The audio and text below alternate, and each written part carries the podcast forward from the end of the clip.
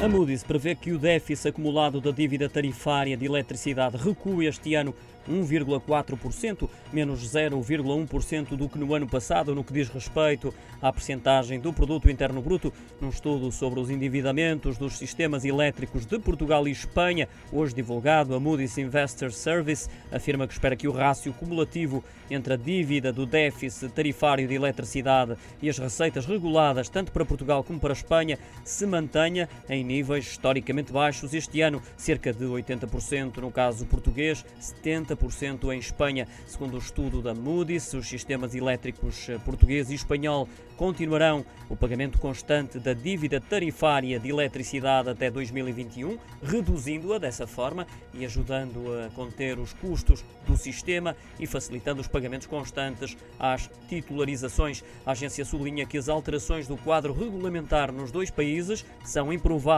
em 2021 e que a redução da dívida apoia a sustentabilidade do sistema.